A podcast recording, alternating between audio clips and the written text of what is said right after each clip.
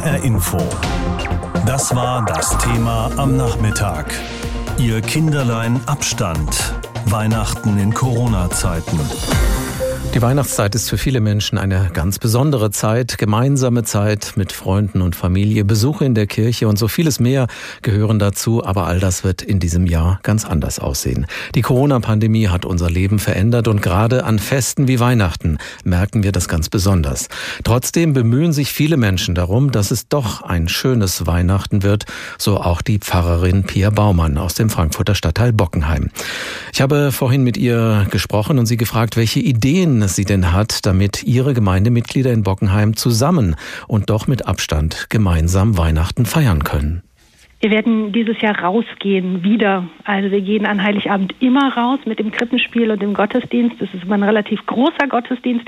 Dieses Jahr werden wir drei Open-Air-Gottesdienste anbieten, damit wir möglichst viele Leute mit Abstand gut unterbekommen auf unserem Platz.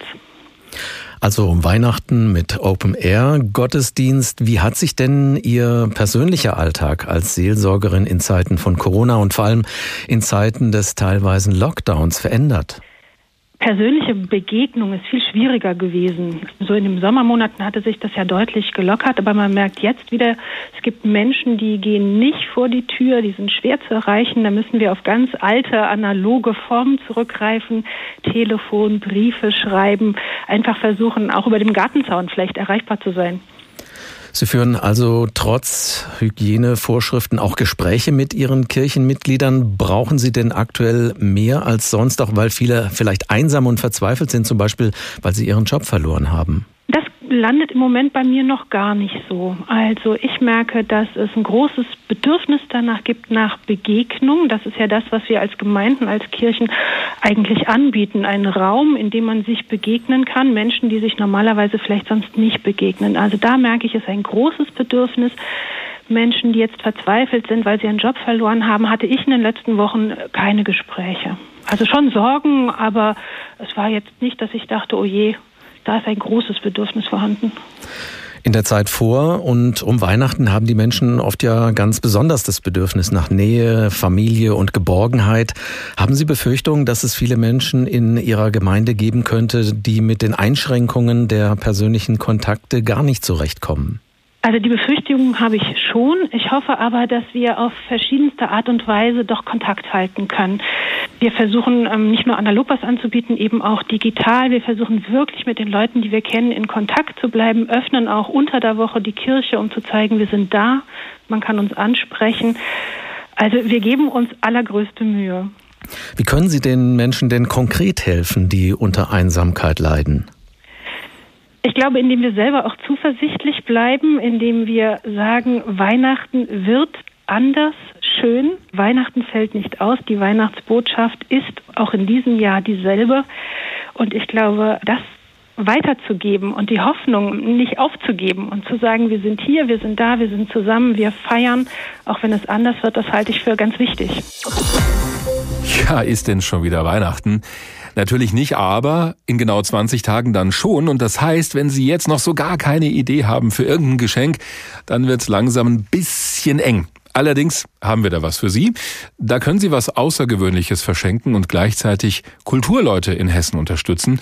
Denn unter der Corona-Pandemie haben Künstler und Musiker ganz besonders zu leiden. Die verdienen gerade so gar nichts, weil so gut wie gar nichts mehr stattfindet an Veranstaltungen. Deswegen haben wir vier Ideen zusammengestellt, die dann nicht nur dem Beschenkten Freude machen. Beim nächsten Theaterbesuch auf dem eigenen Stuhl sitzen oder einen Sitz verschenken. Im Schauspiel Frankfurt und der Volksbühne im Großen Hirschgraben ist das schon seit längerem möglich. Sandra Strahonia vom Schauspiel Frankfurt erklärt das Prinzip der Stuhlpatenschaft. Die Stuhlpatenschaft bietet die Möglichkeit, sich für das Schauspiel Frankfurt zu engagieren und ist sozusagen als Spende angelegt, um das Schauspiel finanziell zu unterstützen. Insgesamt wurden im Großen Haus und in den Kammerspielen schon über 260 Stuhlpatenschaften vergeben. Der Pate wird auf einer Plakette am Platz namentlich genannt. Es gibt nach wie vor diejenigen, die einfach nur theaterbegeistert sind und spenden wollen. Und es gibt diejenigen, die die Stuhlpatenschaft auch verschenken an Freunde und Bekannte. Wer also noch eine zündende Idee benötigt für ein Weihnachtsgeschenk, kann im Prinzip doppelt Gutes tun. Zum einen spenden für das Schauspiel Frankfurt und vielleicht noch jemanden sehr glücklich machen mit der geschenkten Stuhlpatenschaft. Auch die hessischen Kinos bieten kreative Geschenkideen an. Im Kapitolkino in Witzenhausen etwa kann ein exklusives Frühstücksbrettchen erworben werden. Der Erlös geht größtenteils an den Förderverein Freunde des Kapitolkinos. Die Idee hatten die Unternehmer Lutz und Anja Ziegler. Sie waren auf der Suche nach einem geeigneten Produkt, um es mit einer Spendenaktion zu verbinden. Und so sind wir auf die Brettchen gekommen, denn die sind praktisch, braucht jeder im Haushalt und jetzt zu dieser Zeit ist es einfach auch eine sehr hübsche Geschenkidee geworden. Das Ehepaar Ziegler erstellt die Brettchen im eigenen Betrieb. In den ersten zwei Wochen sind bereits über 300 Frühstücksbrettchen verkauft worden. Die Idee kommt also an. Im Kino spürt man davon schon was, erklärt die Mitarbeiterin Isa Trube. Die Aktion hilft dem Kino auf jeden Fall. Und was ich besonders schön finde, ist nicht nur eine finanzielle Unterstützung, sondern es ist eine ganz nachhaltige Unterstützung. Dieses Brettchen, also das ist ja dann da in einem Haushalt und man schneidet sein, seine Wurst da drauf oder äh, benutzt es beim Frühstück. Und jedes Mal, wenn dieses Brettchen benutzt wird, denkt man ans Kapitolkino. Das wirkt, hoffe ich, und ich glaube das ganz doll, das wirkt über diese lange Schließungszeit hinaus. Präsent bleiben, das will auch die Jugendbuchautorin Antje Herden aus Darmstadt. Ihr Buch Keine halben Sachen war in diesem Jahr nominiert für den Deutschen Jugendliteraturpreis und trotzdem spricht sie ganz offen aus. Vom Schreiben allein kann sie nicht leben. Für Kinder- und Jugendbuchautoren sind die Lesungen immer noch das Wichtigste.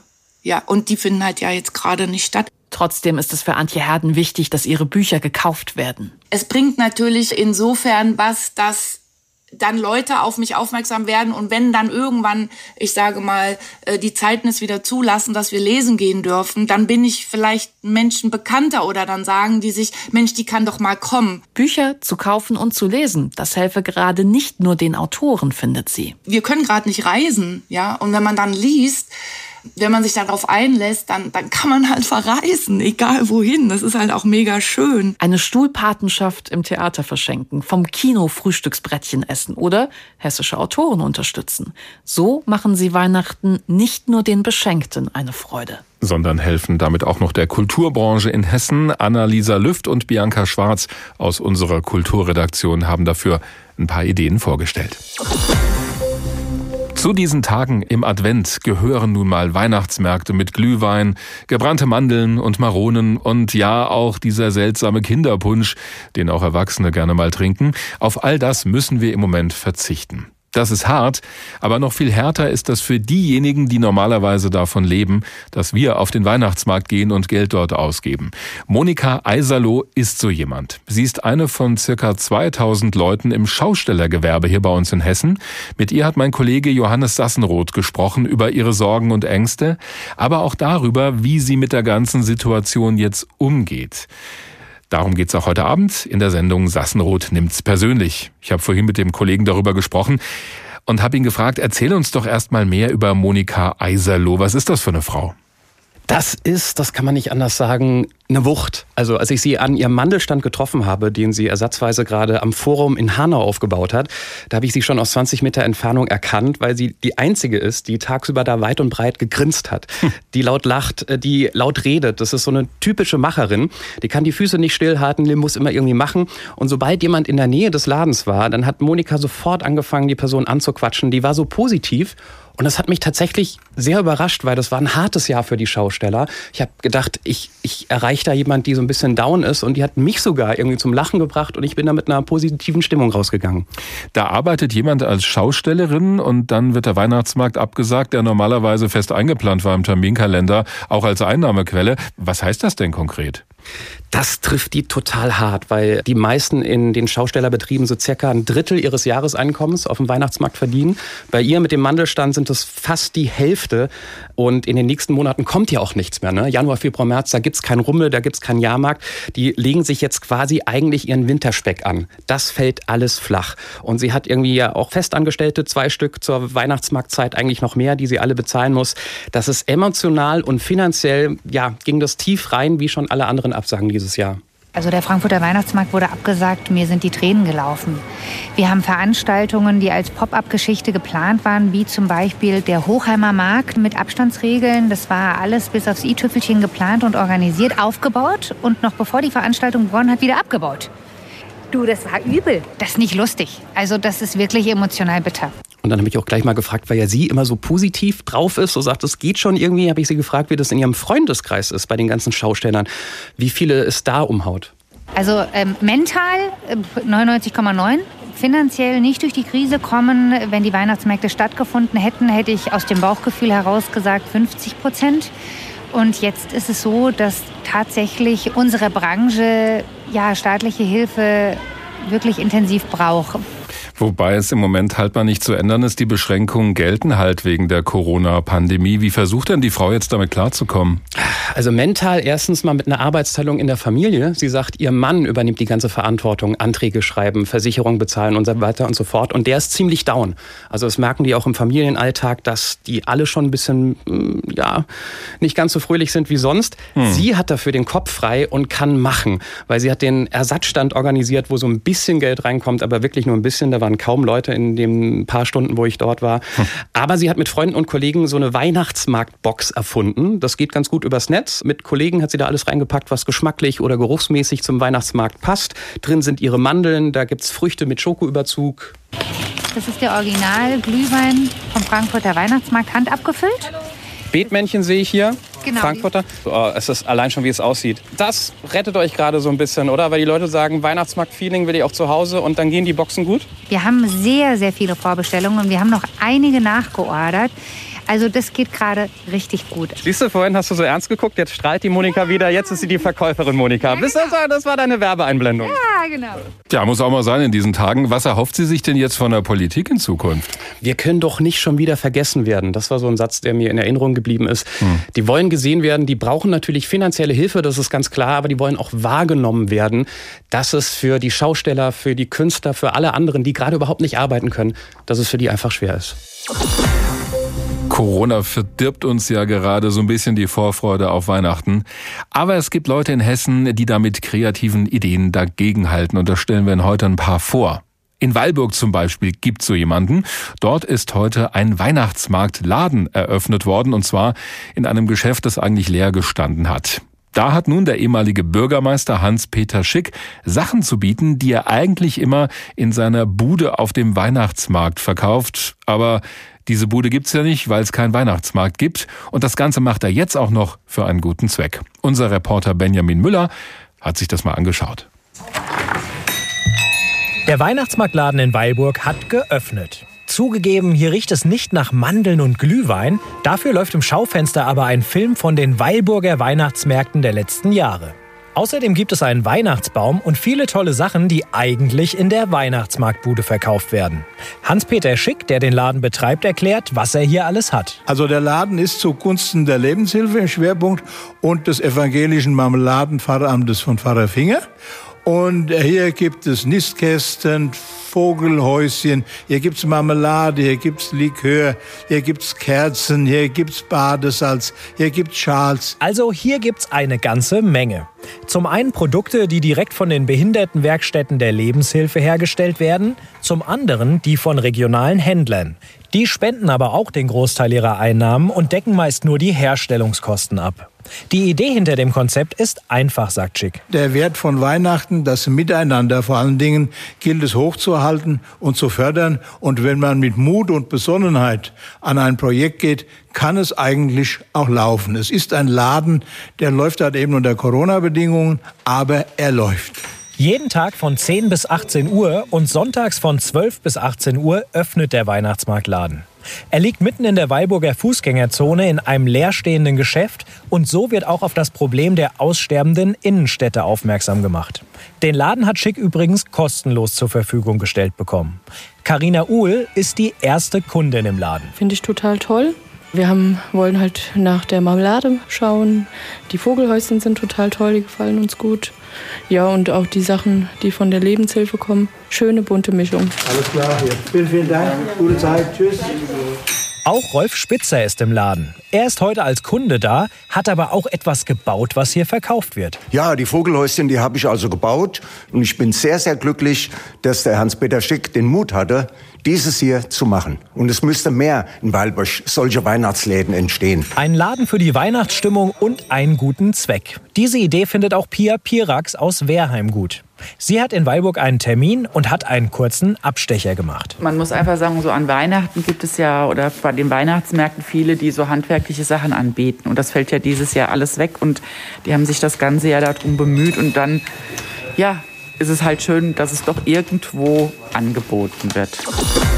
Im osthessischen Schenklingsfeld steht Deutschlands ältester Lindenbaum. Normalerweise findet dort in der Adventszeit auch ein kleiner Weihnachtsmarkt statt mit Glühwein und Bratwurst, aber in diesem Jahr ist natürlich alles anders. Und deshalb wird die berühmte Linde nun zu einer Weihnachtslinde. Carsten Gohlke über eine außergewöhnliche Idee zu Advent in Corona-Zeiten. Der 1250 Jahre alte Lindenbaum, der natürlich unter Natur- und Denkmalschutz steht, wird von seinen Anwohnern liebevoll gepflegt und gehegt. Im Sommer gibt es für gewöhnlich sogar einen richtigen Plan, von wem und wann der Baum gegossen wird. Oft Anlass für kleine Partys, aber in diesem Jahr war alles anders, erinnert sich Bürgermeister Christoph Möller. Leider musste in diesem Jahr unsere gemeinsame Bewässerungsaktion Corona-bedingt ausfallen. Aber so ganz ohne Lindenbaumverehrung geht's nun mal nicht in Schenklengsfeld. Und so hatte Marion Stanzel eine ganz besonders tolle Idee. Ich finde, in Corona-Zeiten muss man etwas anders denken als üblich. Und deshalb habe ich die Idee gehabt, die Linde mit lauter Sternen von den Einwohnern von Schenklengsfeld schmücken zu lassen. Natürlich können die Sterne nicht direkt am Baum befestigt werden, denn die alte Linde, die soll ja nicht beschädigt werden. So, momentan sind Seile gespannt, damit die Sterne hängen können. Natürlich auch wieder nur an Seilen oder an Holzklammern, je nachdem. Und dann erhoffen wir uns natürlich ganz, ganz viele Sterne. 1250 leuchtende Weihnachtssterne sollen nun den Baum zum Strahlen bringen.